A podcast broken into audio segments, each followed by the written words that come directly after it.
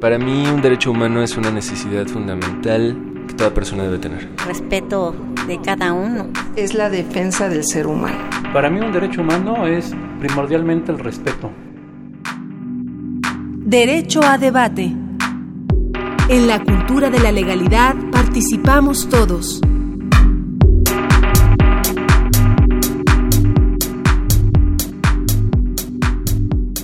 Hola, ¿qué tal? Muy buenos días. Bienvenidos a Derecho a Debate. En la cultura de la legalidad participamos todos.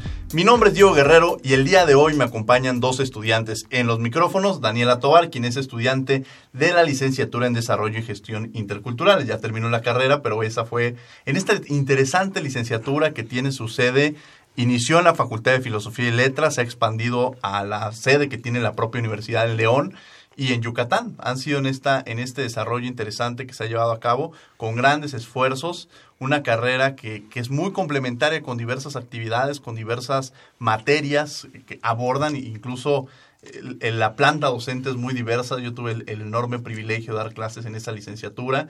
Daniela, un placer tenerte el día de hoy aquí en los micrófonos de Derecho a Debate. Muchas gracias, Diego. Y también me acompaña en los micrófonos Rafael Ibarra, quien es estudiante de la Facultad de Derecho ya en el último semestre de la Facultad de Derecho de la Universidad Nacional Autónoma de México. Rafael, un placer tenerte el día de hoy aquí en Derecho a Debate, que ya estaba pendiente esa deuda, Rafael. Así es, muchísimas gracias por la invitación, Diego. Igualmente un placer estar aquí. Y bueno, el día de hoy nos acompaña el doctor Diego Prieto Hernández, director general del Instituto Nacional de Antropología e Historia, con quien hablaremos sobre pueblos indígenas y la sociedad pluricultural en México. Voy a leer, me voy a permitir leer su, currículum. Este es un programa grabado, por lo tanto, no contamos con la eh, cápsula de tus derechos en breve. No tenemos las noticias de, en materia de derechos humanos, pero bueno. Eh, el doctor Diego Prieto eh, es, estudió antropología social en la Escuela Nacional de Antropología e Historia, en la ENA, posee estudios de maestría en ciencia política en la UNAM y cuenta con la maestría en ciencias antropológicas por la Universidad Nacional Autónoma de México. De 1995 al, al 2000 fue director del Centro INA Querétaro. Entre el 2002 y 2013 fue coordinador académico de la línea de investigación sobre pueblos indígenas y procesos socioambientales dentro del proyect, proyecto etnográfico de las regiones indígenas de México en el nuevo milenio del 2013. Hasta nueva designación fue coordinador nacional de antropología. El antropólogo es miembro de la Red Nacional Temática de Investigación Etnoecología y Patrimonio Biocultural, reconocido por el CONACIT y del Comité Académico del Proyecto Etnográfico de las Regiones Indígenas de México en el nuevo milenio. Ha sido profesor investigador de la ENA y del Centro INA Querétaro, coordinador y director de diversos proyectos de investigación, director de tesis, ha impartido diversas conferencias, talleres, seminarios, coloquios. Ha recibido grandes premios como el, Premio Manuel Gamio, el Mejor Trabajo de Investigación y Planeación Estratégica en el área de planeación y gestión del patrimonio cultural en el 2010 por el expediente técnico postulación del espacio cultural, lugares de memoria y tradición vivas de los pueblos otomichichimecas de Tolimán, la Peña del Bernal, eh, Bernal, guardián de un territorio sagrado, el premio Francisco de la Maza, en fin, eh, prácticamente son grandes los, los, los, premios que ha recibido el premio Miguel Covarrubias en la categoría de mejor diseño e instalación de exposición por los trabajos Los Pueblos Indios de Querétaro. Eh, y eh, infinidad de, Sería muy extenso hablar de, de, este amplio currículum. Tratamos de resumirlo un poco, doctor. Un placer tenerlo el día de hoy aquí en los micrófonos de Derecho a Debate. Muchas gracias, Tocayo, con el gusto de compartir este programa Derecho a Debate contigo y con Daniela, con eh, Rafael y con todos los escuchas de Radio Universidad. Muchas gracias, el placer es nuevo. Y bueno, el tema de los pueblos indígenas y las comunidades, este tema del derecho a la autonomía, la libre determinación, el uso, aplicación de sus derechos constitucionarios, su lengua, la consulta previa, la preservación de su cultura, el acceso a la tenencia de la tierra, en fin, son muy amplios hablar de los de esta deuda que tenemos como sociedad, eh, de este compromiso que tenemos y de entender la importancia que tienen estos grupos dentro de nuestro, de, dentro de, de, de nuestro entorno. Eh, ha habido diversos temas en los cuales hay que reconocerlo, ha sido un sector vulnerable en el cual se ha tenido que ir reforzando y trabajando y creo que el tema nos da para muchísimo y bueno, el día de hoy eh, cedería el micrófono a nuestros eh, eh, conductores invitados. Empezaremos contigo, Daniela. bueno, muchas gracias. Yo quisiera empezar haciendo una reflexión en torno a lo que ha pasado en la investigación antropológica. Este año pues se cumplen 100 años del inicio del proyecto de Manuel Gamio en el Valle de Teotihuacán. Entonces, eh, mi pregunta sería hacia cuál es la herencia que ha dejado la investigación antropológica en estos 100 años, específicamente el proyecto del Valle de Teotihuacán. Sí, bueno, efectivamente, Gamio, siendo el primer antropólogo científico, el primer antropólogo moderno o profesional de México, formado en la Escuela Internacional de Arqueología y Etnología Americanas, cuyo primer director fue Edward Seller, escuela que se funda a principios del siglo XX en México, precisamente en la sede de lo que hoy es el Museo Nacional de las Culturas del Mundo y de donde surgió el INA. Eh, Manuel Gamio, digamos que es el impulsor del el gran programa que emerge de la Revolución Mexicana y tiene que ver con la idea de que la antropología ha de contribuir a fortalecer la identidad, darle al país una idea de origen, darle a la nación mexicana un sentido de reconocimiento y particularidad. Y esto tiene que ver con la idea de una antropología integral, una antropología que la población del Valle de Teotihuacán, como la gran, una, la gran obra de Manuel Gamio acredita, eh, integraba las perspectivas de la arqueología, de la antropología física, de la lingüística, de la etnohistoria y de la antropología social y etnología. La idea era recuperar eh, un proyecto de nación que tuviera sentido de origen en las culturas prehispánicas del México antiguo y que reconociera también la pertinencia de las culturas indígenas en el presente. El siglo XX fue el siglo en donde la antropología da lugar al gran proyecto del indigenismo, un proyecto que no deja de ser un proyecto centrado en una visión unicultural de México. La idea era incorporar a los pueblos indígenas a la cultura mexicana pensada como un solo universo cultural. Pero a final del siglo XX esto empieza a replantearse. La antropología se encuentra con la emergencia de los movimientos indígenas, con el desarrollo de un pensamiento étnico que plantea que no se trata de que los pueblos indígenas se integren a la nación pensada como un proyecto cultural uniforme, sino que hay que reconocer, respetar, revalorar y fortificar los universos culturales de nuestros pueblos indígenas, eh, entendiendo que el reto es ahora construir un, pa un, país que pueda al mismo tiempo avanzar en la equidad, en la justicia social y también en la diversidad, en el reconocimiento de su pluralidad en todos los órdenes. De ahí que eh, yo creo que no se ha llegado a ponderar la, el reto que representa el hecho de que desde 1992, primero en el artículo cuarto constitucional y en 2001 en el artículo segundo, se hable de México como una nación pluricultural cuya condición se sustenta originalmente en sus pueblos indígenas. Esto significa que entonces ya no pensamos en una nación unitaria desde el punto de vista cultural. Pensamos en una nación que se reconoce en los diferentes universos culturales y primigeniamente en aquellos que devienen de las sociedades, las civilizaciones que florecieron en el México antiguo, no porque sean superiores, simplemente porque son el sustrato más antiguo de este proyecto pluricultural. Pero de todos modos se tienen que reconocer las distintas perspectivas culturales, las que vienen de Europa, las que vienen de África, las que vienen de Asia, uh -huh. entendiendo que si decimos que México es un país pluricultural, esto se refleja en todos los órdenes de la vida social y por supuesto también del orden jurídico.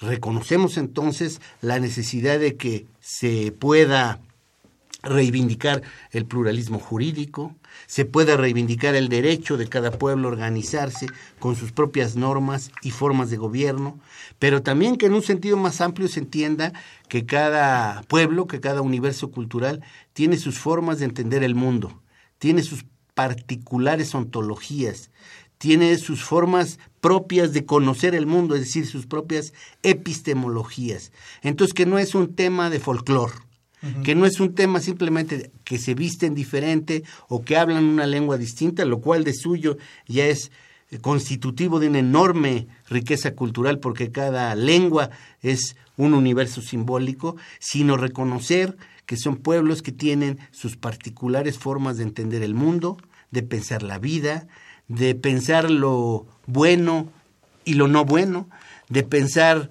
en el proyecto de relación entre los seres humanos y la naturaleza, de pensar los valores, de pensarse en el mundo.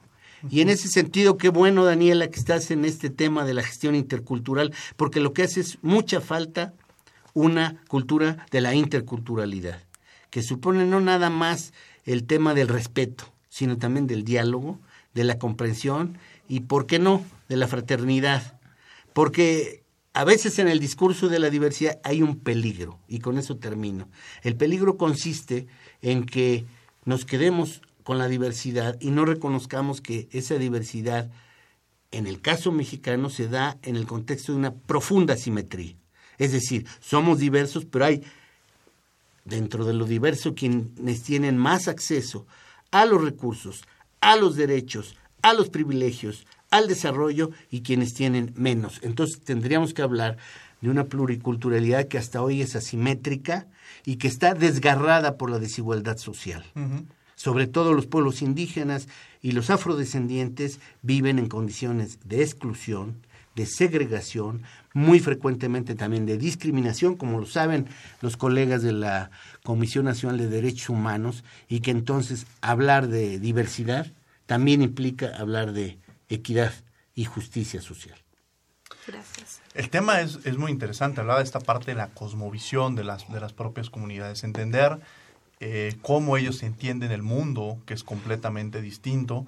Y hay un tema muy importante que incluso la propia Agenda 2030 ha resaltado respecto a la importancia que tiene la cultura. ¿Y a qué voy con la cultura? La cultura nos permite entender al de enfrente, la cultura nos permite romper con la discriminación porque entendemos la forma y la concepción en la cual se está viendo la vida. Eh, el tema quizá también desde una perspectiva eh, yo siempre he dicho que la Ley Federal de Monumentos y Zonas Arqueológicas, Artísticas e Históricas, siempre tenemos con un amén por lo largo de la ley, pero bueno. Eh, esta ley tiene una, y, además es una crítica que hago con, los abogados, porque tiene una gran bondad esta ley. Y es que hubo, no, no hubo tanta participación de nosotros los, abogados. Es decir, hubo estas grandes discusiones que se generaron entre los coleccionistas privados, entre los antropólogos, entre los arqueólogos, que generaba y entendía la, la realidad que se estaba viviendo en un momento determinado. Y por eso es grande, y por eso es la bondad de esta ley. Y en ese sentido a mí me gustaría saber, eh, usted mencionaba el artículo segundo constitucional eh, y, el, y, quizá en estos trabajos que se ha venido reconociendo, ¿qué temas pendientes en términos de derechos eh, pudiéramos o valdría la pena reconocer, doctor? Bueno, con el tema de la ley de monumentos, sí, recomendaría yo la lectura de este libro coordinado por Wolfi Cottom, Debates por la Cultura, que precisamente habla de, de, cuál es el ambiente intelectual en que se genera esta ley. Pero bueno, evidentemente que en, en, los últimos ya más de 40 años de, que median de eh, la publicación de esta ley al momento actual, la idea del patrimonio se ha, digamos, diversificado y se ha replanteado a la luz del reconocimiento de la vitalidad cultural de los distintos pueblos, de las distintas comunidades y particularmente de los pueblos indígenas. Y yo creo que sin duda alguna hay, hay un conjunto de temas que, que siguen pendientes, ¿no? Por un lado, fortalecer, me parece fundamental, los derechos lingüísticos. Ya tenemos una ley de derechos lingüísticos y una institución muy importante que es el INALI, el Instituto Nacional eh, de las Lenguas Indígenas, pero eh, yo creo que no hemos logrado que las lenguas indígenas se hagan presentes con mucho mayor fortaleza en la educación, en los medios de comunicación, particularmente en los medios electrónicos, de manera que las culturas indígenas tengan voz propia. Por otro lado, tenemos todo el tema relacionado con el pluralismo jurídico. Si bien se han dado pasos en ese sentido, es fundamental que ahora también con la impartición del nuevo sistema de justicia penal, que declara la importancia de que las comunidades indígenas puedan eh, reivindicar su derecho a que sus integrantes sean eh, pues asistidos por traductores y sean juzgados también eh, en, en, el uso y el manejo de sus lenguas maternas. Por supuesto que también eh, el tema de los derechos políticos y la capacidad de autogobernarse de las comunidades indígenas está allí presente. Y yo creo que hay un tema complejo que debemos de, de plantear con todo cuidado, que es el tema del territorio, ¿no? Porque el territorio es el ámbito en donde se reproducen los pueblos. Y hay que tomar en cuenta, por eso me parece correcto que se haya planteado aquí de una deuda, que no es un tema moral, es un tema de reconocer que los territorios, que los recursos, que el entorno de la reproducción de los pueblos originarios fue alterado, ¿no? Mediante un proceso de invasión, de despojo. Y en ese sentido, pues tenemos que hablar de cómo van a coexistir las territorialidades distintas que muchas veces se superponen en las regiones de México. Y entonces el tema del territorio se vuelve fundamental, que no es simplemente un tema de tenencia a la tierra, sino que tiene que ver con el uso y usufructo de, de, de recursos y que tiene que ver con la convergencia intercultural para el cuidado del el medio ambiente, ¿no? que es un compromiso de todos y que es un compromiso entonces que también tiene que ver con una perspectiva intercultural, en donde, por cierto, no solo hay que hablar de derechos, también hay que hablar de cómo podemos este, reconocer, como lo ha planteado nuestro colega Eckhart Beck, cuando habla del patrimonio bicultural de los pueblos indígenas, que casualmente las regiones que tienen un mejor estado de conservación desde el punto de vista de la biodiversidad y el cuidado del ambiente son aquellas ocupadas por pueblos indígenas, por pueblos originarios, eh, que tienen una relación, ¿no? Eh, yo diría ontológica y también axiológica, es decir, en el tema de valores, mucho más favorable hacia la naturaleza. Es decir, que conciben el entorno como un entorno animado, como un entorno al que se le debe reciprocidad, es decir, a la tierra este, le debemos reconocer una serie de obligaciones de reciprocidad y por lo tanto también ahí es un tema de intercambio cultural y de aprendizaje mutuo, ¿no? Y, bueno, finalmente eh, esto nos lleva a otro pendiente fundamental del que ya hablábamos antes, que es el tema de eh, la distribución del ingreso, de la riqueza y de las oportunidades, en donde evidentemente tenemos que, reconocer que hay desventajas y que esas desventajas suponen una acción eh, restitutiva por parte del Estado mexicano y, en, y ese sería también otro campo importante eh, de, digamos, las asignaturas pendientes en materia de derechos de los pueblos indígenas. Sí, sin lugar a, dudas, este es uno de los temas eh, mucho más eh, relevantes, precisamente el, la, esta distribución, porque genera una mayor desigualdad social y esta desigualdad social interrumpe de alguna manera el buen funcionamiento de los derechos humanos. Rafael. Diego. Bien, doctor. Bueno, para entrar un poco más en contexto, lamentablemente el diseño del derecho que se nos enseña en la universidad es un diseño monocultural, es un diseño que tiene una tradición positivista arraigada y que finalmente las clases se dan en español, pero pensando desde Europa, es decir, no se nos abre en la facultad la posibilidad de pensar que existen órdenes sociales distintos a lo que planteaba Rousseau, una teoría del Estado distinta a la de Locke, que hay teorías de derechos humanos incluso distintas a las de Durkheim. No se nos abre la posibilidad de pensar en un pluralismo jurídico, pero aprovechando eh, su presencia, quisiera preguntarle, y más que una pregunta es una petición, si nos pudiera explicar ¿cómo es que funciona o cuáles son las diferencias del derecho indígena o del derecho a las comunidades originarias en nuestro país a lo que se ve como derecho eurocéntrico? Es decir, tenemos una concepción muy vaga. En la escuela se nos enseña derecho romano, se nos enseña derecho medieval, pero ni siquiera sabemos eh, desde dónde se concibe el orden social en las comunidades indígenas. Bueno, yo, yo creo que eh, vale la pena pensar cuáles son sobre todo los valores y principios que suelen estar detrás de los sistemas normativos de algunos pueblos indígenas, porque tampoco todos los pueblos indígenas operan de la misma manera.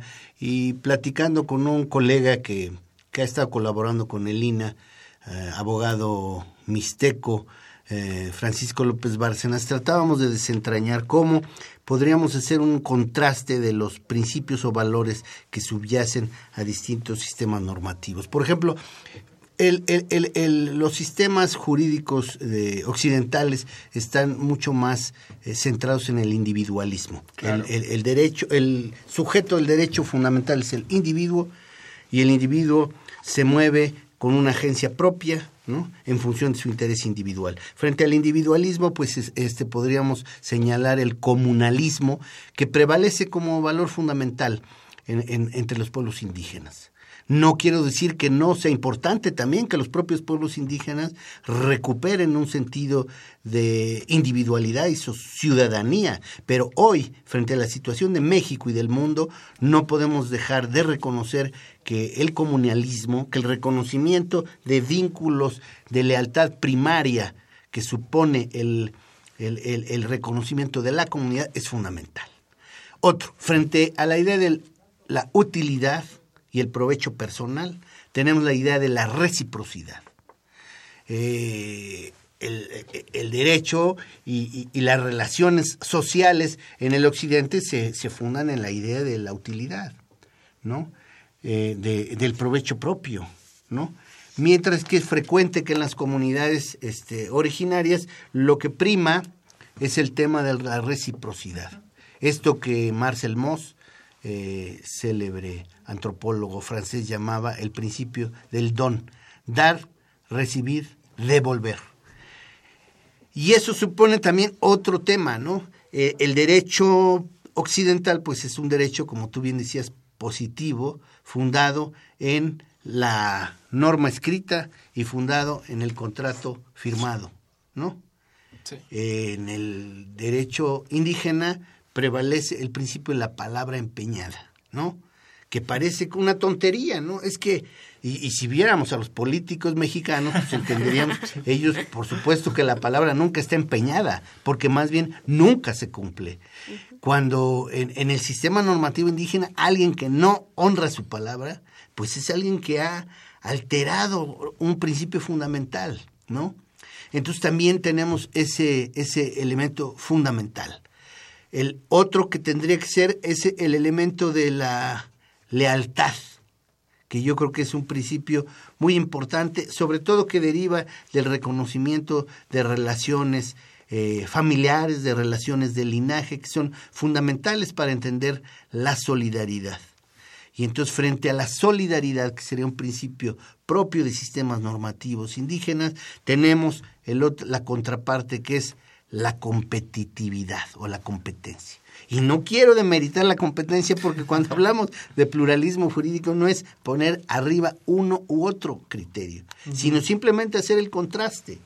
Si la competencia no es capaz de reconocer también y de complementarse con la solidaridad, se vuelve en puro conflicto, se vuelve eh, eh, en, en, en una especie de destrucción del uno por el otro, ¿no?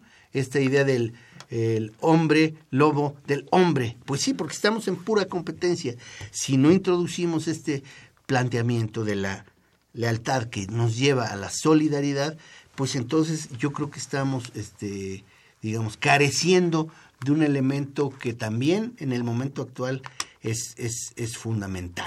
Y sobre todo fundamental porque hoy si queremos combatir efectivamente, por ejemplo, temas como la corrupción y el crimen organizado, lo que tenemos es que combatirlos y que derrotarlos en la lucha por los valores.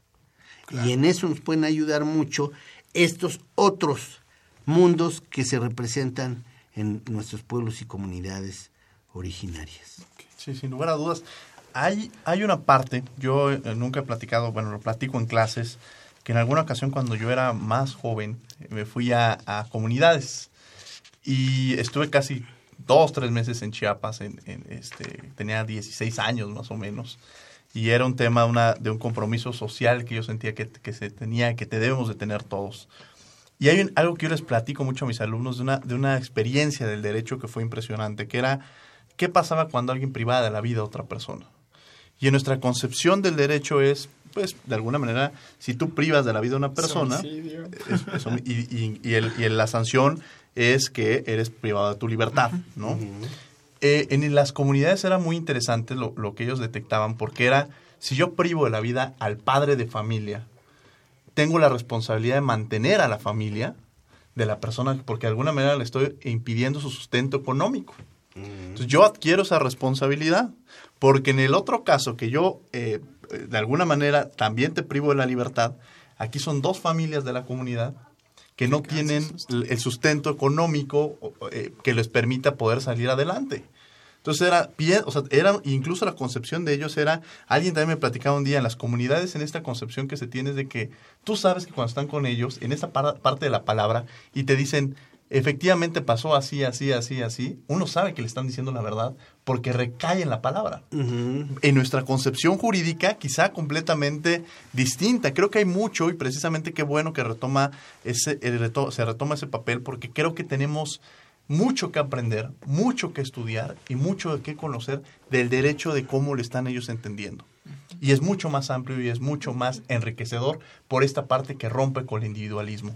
Daniela Tobar. Eh, bueno, tú ahorita ya nos platicabas justo de esta transición que hay de la antropología en el siglo XXI, ¿no? Cómo empieza a entrar otras formas de estudiar y de verla eh, a los pueblos indígenas y también de esta inserción que ha tenido hablar de los derechos de los pueblos indígenas en la Constitución. Eh, en este sentido, y leyendo un poco de tu, del Proyecto Nacional de Etnografía de las Regiones Indígenas, el- en el que estuviste, quisiera preguntarte cuál es el balance. ¿Cuál fue el balance del proyecto desde tu perspectiva eh, de la tercera etapa, que es 2009-2013 más o menos, ¿no? Y también un poco cómo, más bien, cuáles son los retos a los que se enfrentan los investigadores al tratar el tema de los derechos colectivos de los pueblos indígenas.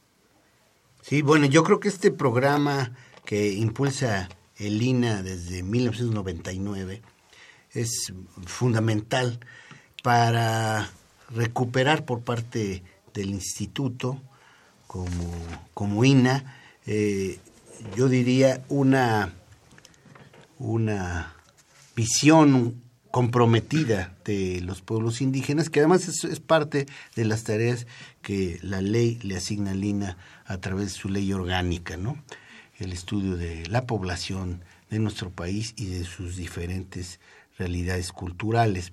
Eh, efectivamente, en una primera etapa nos abocamos a temas más clásicos de la antropología, las estructuras sociales, las relaciones interétnicas, las concepciones sobre el territorio, la pluralidad religiosa. Luego hubo una segunda parte muy interesante porque nos metemos más a los universos simbólicos a través de estudios de la ritualidad, estudios del chamanismo, por ejemplo, y el nahualismo, estudios sobre eh, los sistemas normativos. Y luego en la última etapa hemos trabajado más procesos de carácter este, eh, social, socioambiental y tratando de recuperar más las visiones eh, étnicas de los pueblos indígenas, es decir, visiones desde adentro.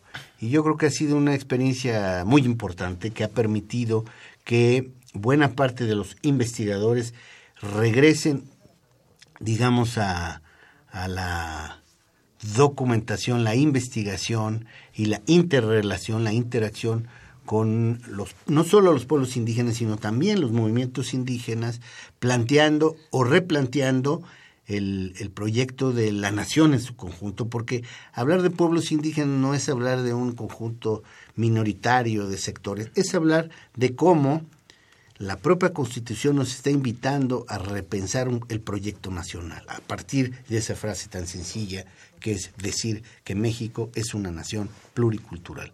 Eso tal vez para muchos pasó de noche, pasó desapercibido, pero significa repensar el proyecto de la nación.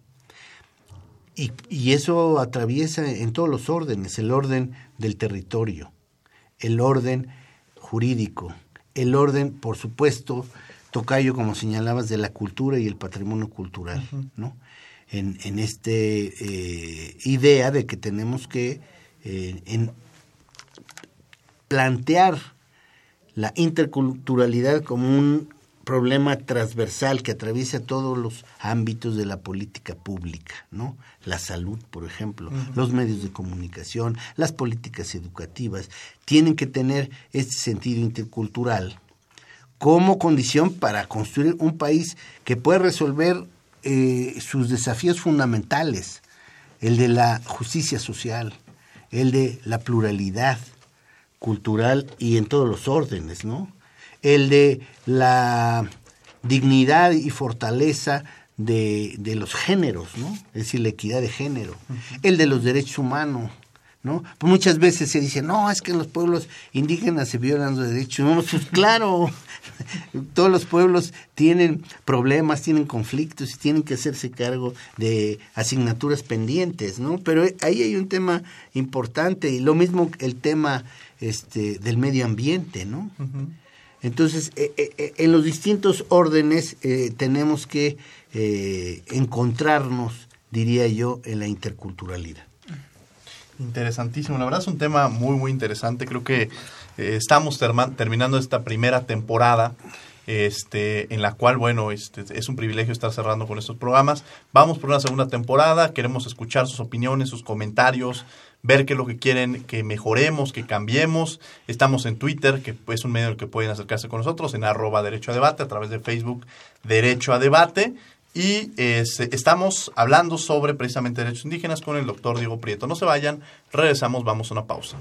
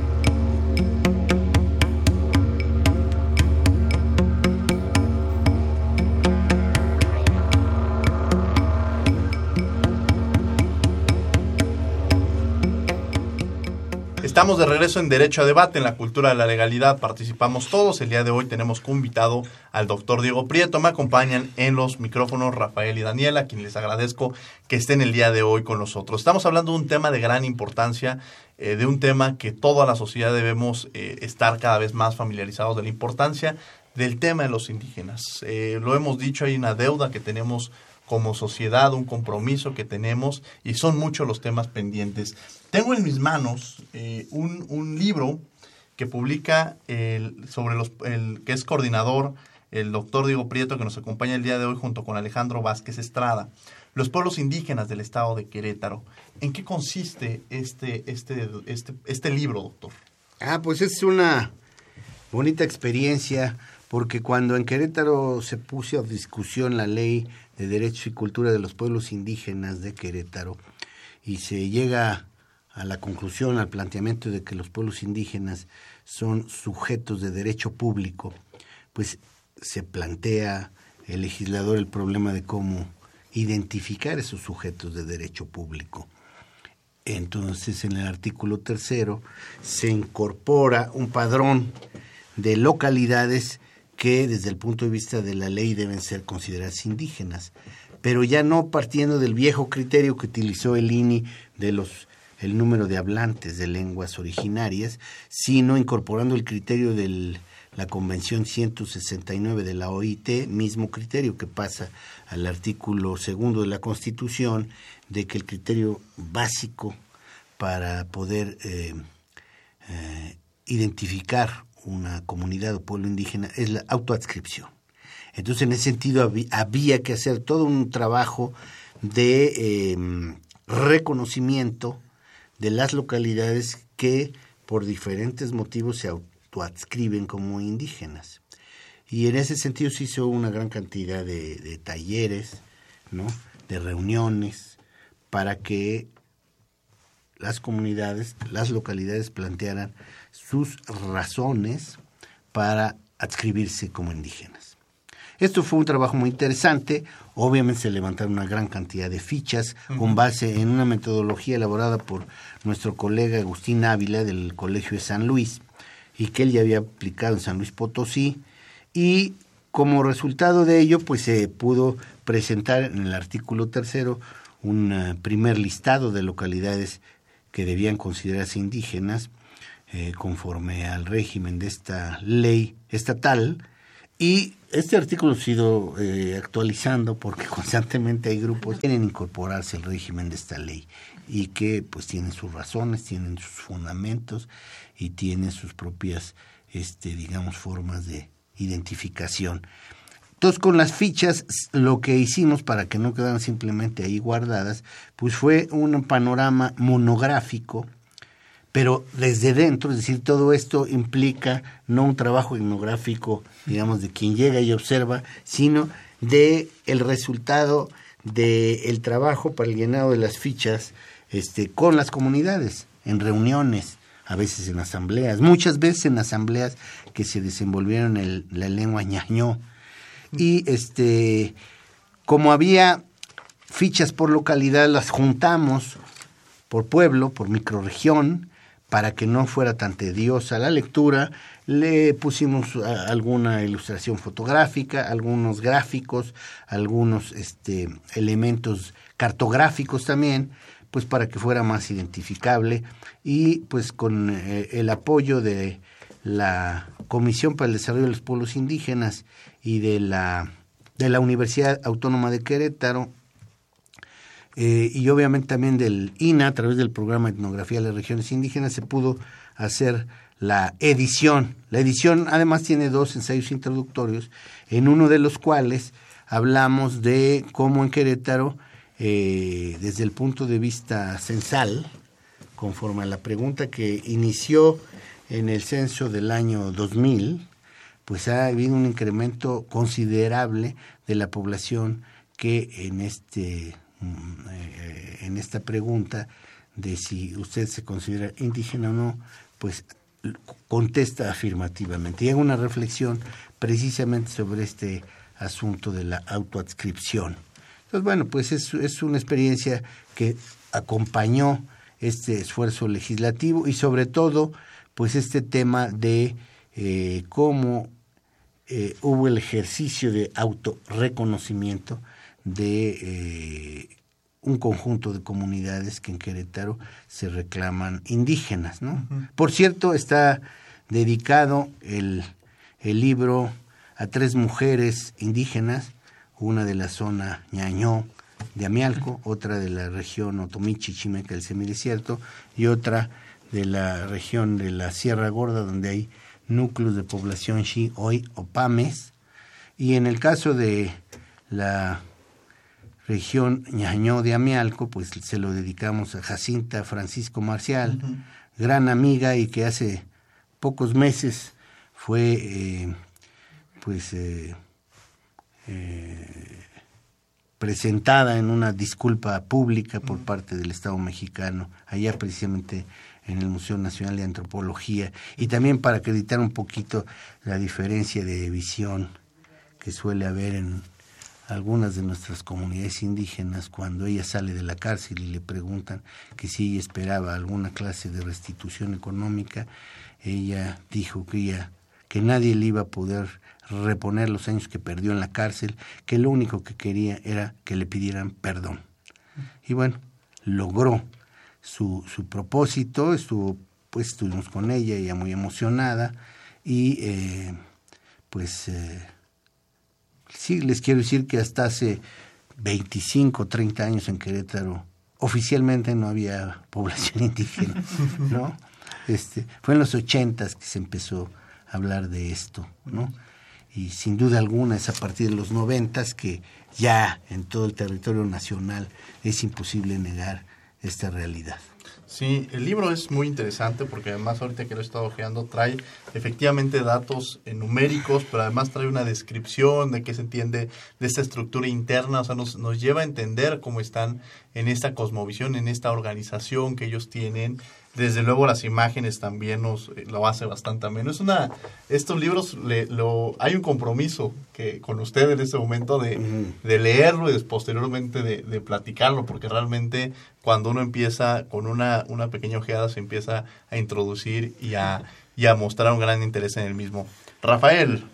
Sí, eh, cuando uno lee el articulado del convenio de la OIT, el 169, la Declaración de las Naciones Unidas sobre Derechos Indígenas, incluso eh, el propio protocolo de administración de justicia cuando se involucran personas pertenecientes a comunidades indígenas, siempre saltan eh, conceptos como interculturalidad, multiculturalidad, pluriculturalidad, pero ¿qué implican esos conceptos? Es decir, nosotros como abogados los leemos, y los pasamos por alto creyendo que los comprendemos, porque decimos, bueno, multiculturalidad, muchas culturas, interculturalidad, diálogo entre culturas, pero no se puede agotar ahí. O sea, ¿qué implica realmente una decisión o una integración intercultural? ¿Qué implica la multiculturalidad? Sí, bueno, yo planteaba hace unos momentos que con este esta eclosión del discurso de la diversidad había un peligro, ¿no? El peligro consiste en que pues todo quédese como está. Yo te reconozco diferente, pero ya lejos, sometido y despojado.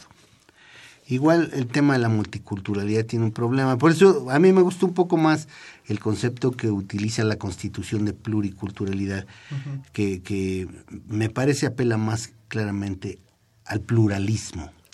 Eh, la multiculturalidad suele a veces entenderse como muy al estilo norteamericano, como una especie de separación, ¿no? Tú eres afrodescendiente, tú estás allá, tú eres hispanic, tú estás allá. Por cierto, es rarísimo porque los indígenas americanos somos hispanic, ¿no?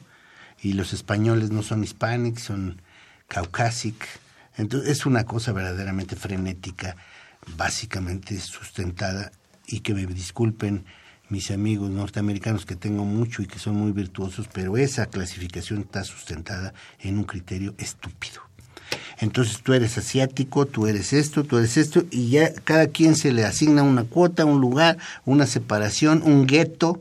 Entonces esta idea de la multiculturalidad como una especie de configuración de guetos estancos me parece absolutamente pobre, ¿no?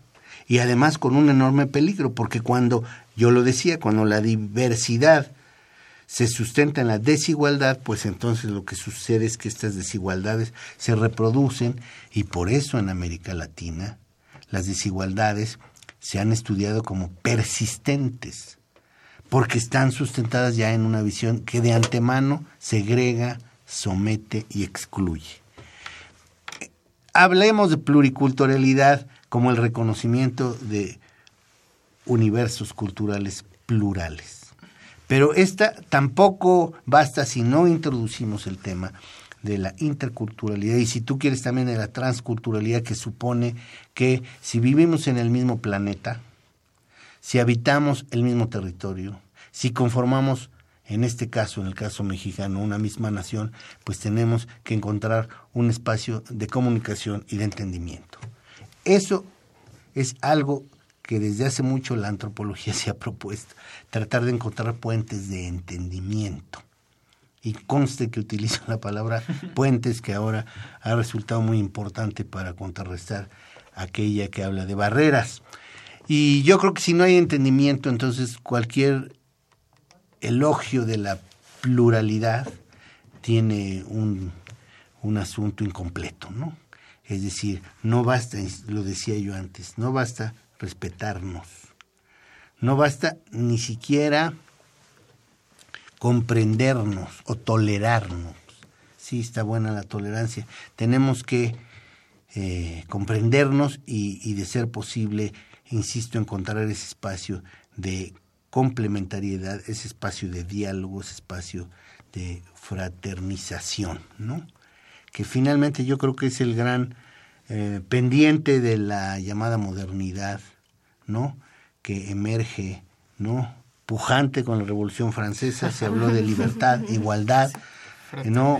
Este, la libertad, sabemos quién se ha encargado de imponerla este, con misiles. Hubo también un imperio de la igualdad que no le fue del todo bien, pero claro que la igualdad es importante. Pero yo creo que sin la fraternidad, e, ese triángulo este, pretendida o presuntamente virtuoso que emergió con la Revolución Francesa está incompleto. El asunto de la fraternidad es algo que debemos siempre recuperar. Hay un tema que me parece de gran importancia, que es el tema, eh, y quizá lo dejo sobre la mesa, el tema de reconocimiento. Eh, decías esta forma de adaptabilidad de, de cómo logramos y veía una publicación que hacía Daniela de reconocer aquellas creaciones de las comunidades, ¿no?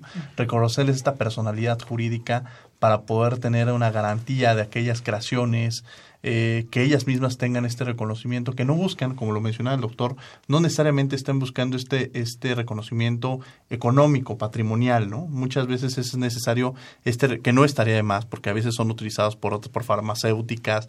Es un tema eh, de gran, gran importancia, pero sí generan los mecanismos jurídicos y creo que hay ahí una labor pendiente que se tiene como, como país, empezar a regular esa materia jurídica.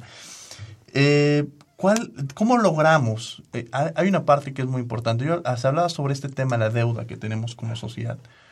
¿Qué mecanismos de alguna manera se podrían tener para eh, generar un mayor incentivo, para generar un mayor significado como sociedad, para entender la importancia de nuestras comunidades indígenas? ¿Cuál, ¿Cuáles serían los caminos? Y sobre todo para entender la importancia de nuestro patrimonio cultural.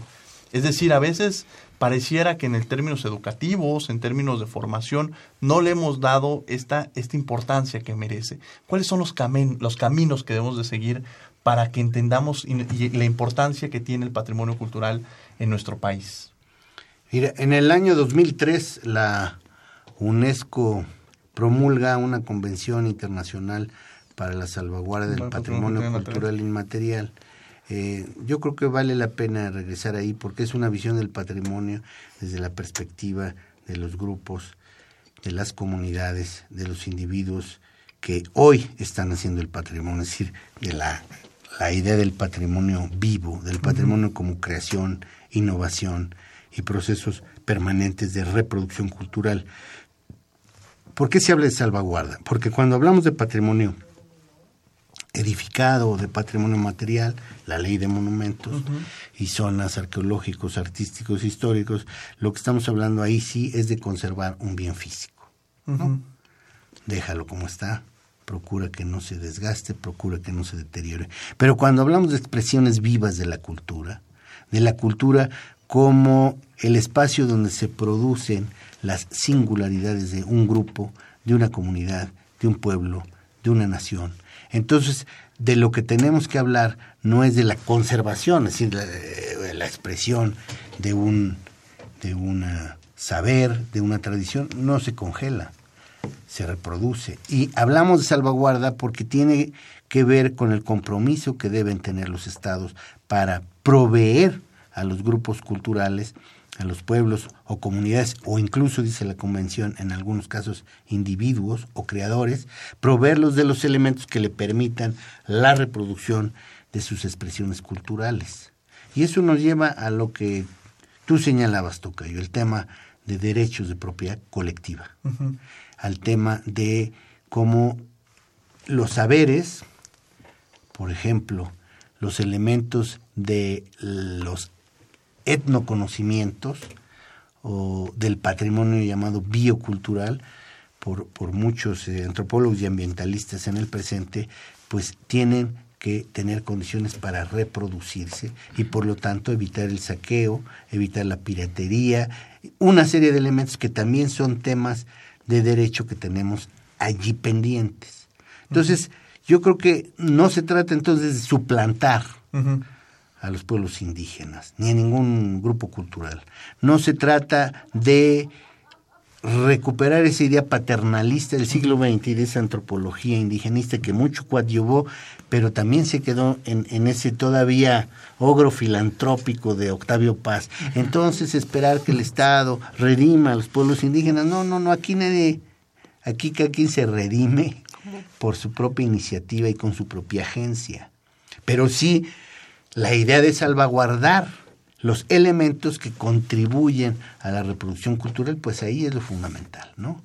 Pero el sujeto de la acción en esta convención de la UNESCO son los portadores, definidos, lo dice la convención, como los pueblos, las comunidades, los grupos y en algunos casos los individuos o creadores que son los que producen y reproducen eh, sus expresiones culturales, ¿no? Entonces, por ahí yo creo que eh, tendríamos que transitar, ¿no?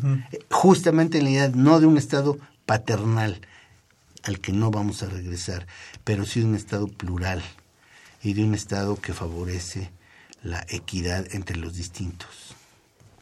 Sin lugar a dudas. Bueno, hay un tema, y desde luego a mí me encanta hablar del tema de patrimonio cultural y material. Participamos Ahí conocí la primera vez al doctor en un, en un grupo muy interesante que hizo este, esta eh, Miriam Morales, sí, este en la Dirección de Culturas, la Dirección Populares. de Culturas Populares, que era un ejercicio en el cual iban eh, funcionarios de un lado, pero también iban académicos y se, se, se, hacían estas discusiones sobre estas propuestas que se mandaban a, a este para que sean reconocidas como patrimonio cultural eh, in, eh, inmaterial de la humanidad, ¿no? Que era un ejercicio muy, muy interesante y que, y que de alguna manera ayuda mucho.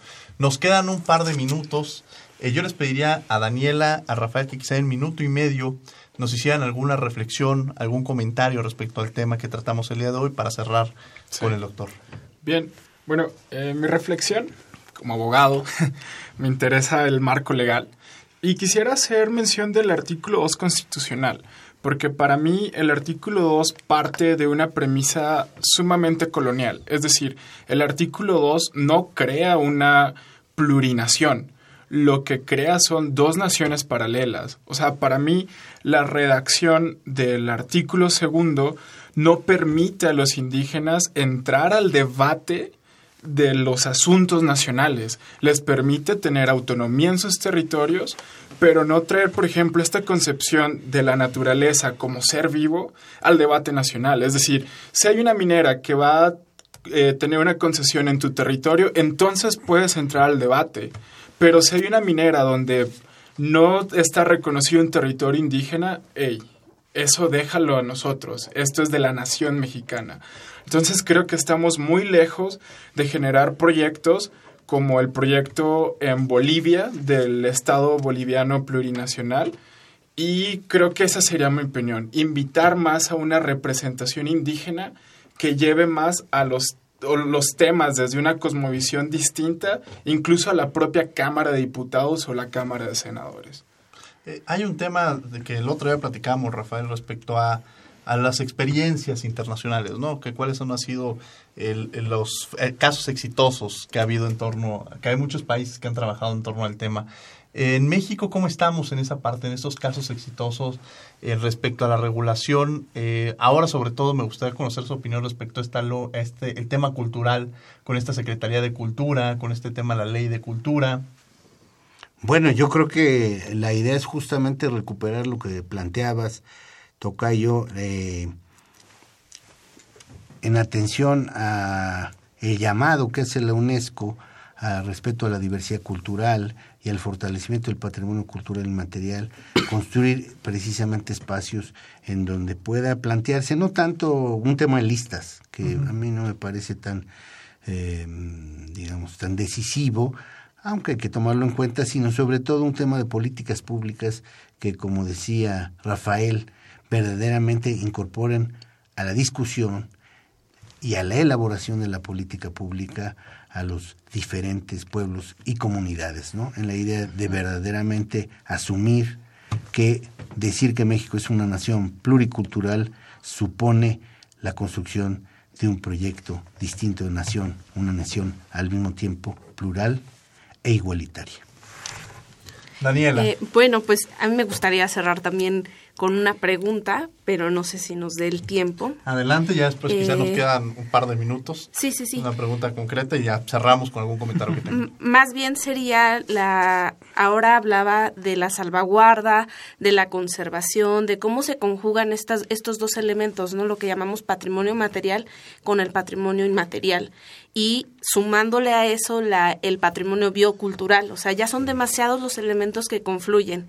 Y hay otra parte que también son los megaproyectos de infraestructura. Eh, estos grandes proyectos carreteros que están dando mucho de qué hablar en cuanto a la defensa de los este, derechos de los pueblos indígenas.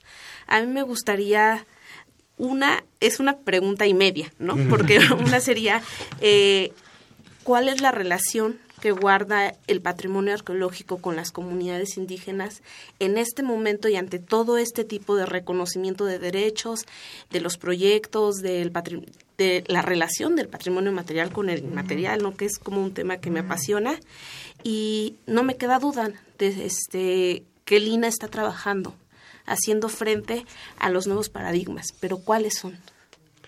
Mira, yo te diría muy brevemente, para las comunidades indígenas y no indígenas no hay una cosa llamada patrimonio material separada del patrimonio inmaterial. Finalmente, pues esa es una visión que opera en el análisis, más no en la realidad. No existe ninguna expresión cultural que no tenga un soporte material, ¿no? No existe lengua sin significante, sin soporte material, y no existe ninguna expresión cultural que no implique sentidos, valores, significados, símbolos. Por lo tanto, para las comunidades indígenas, el patrimonio arqueológico no es una cosa separada de su entorno, es, como dirían los ñañó de San Ildefonso Tultepec, la pirámide del Cuisillo es el templo de los antepasados, ni más ni menos, un lugar sagrado de veneración de sus orígenes. Gracias, Diego. ¿Algún coment- eh, rápidamente nos quedan este, algún comentario de 20 segundos, Rafael, para cerrar.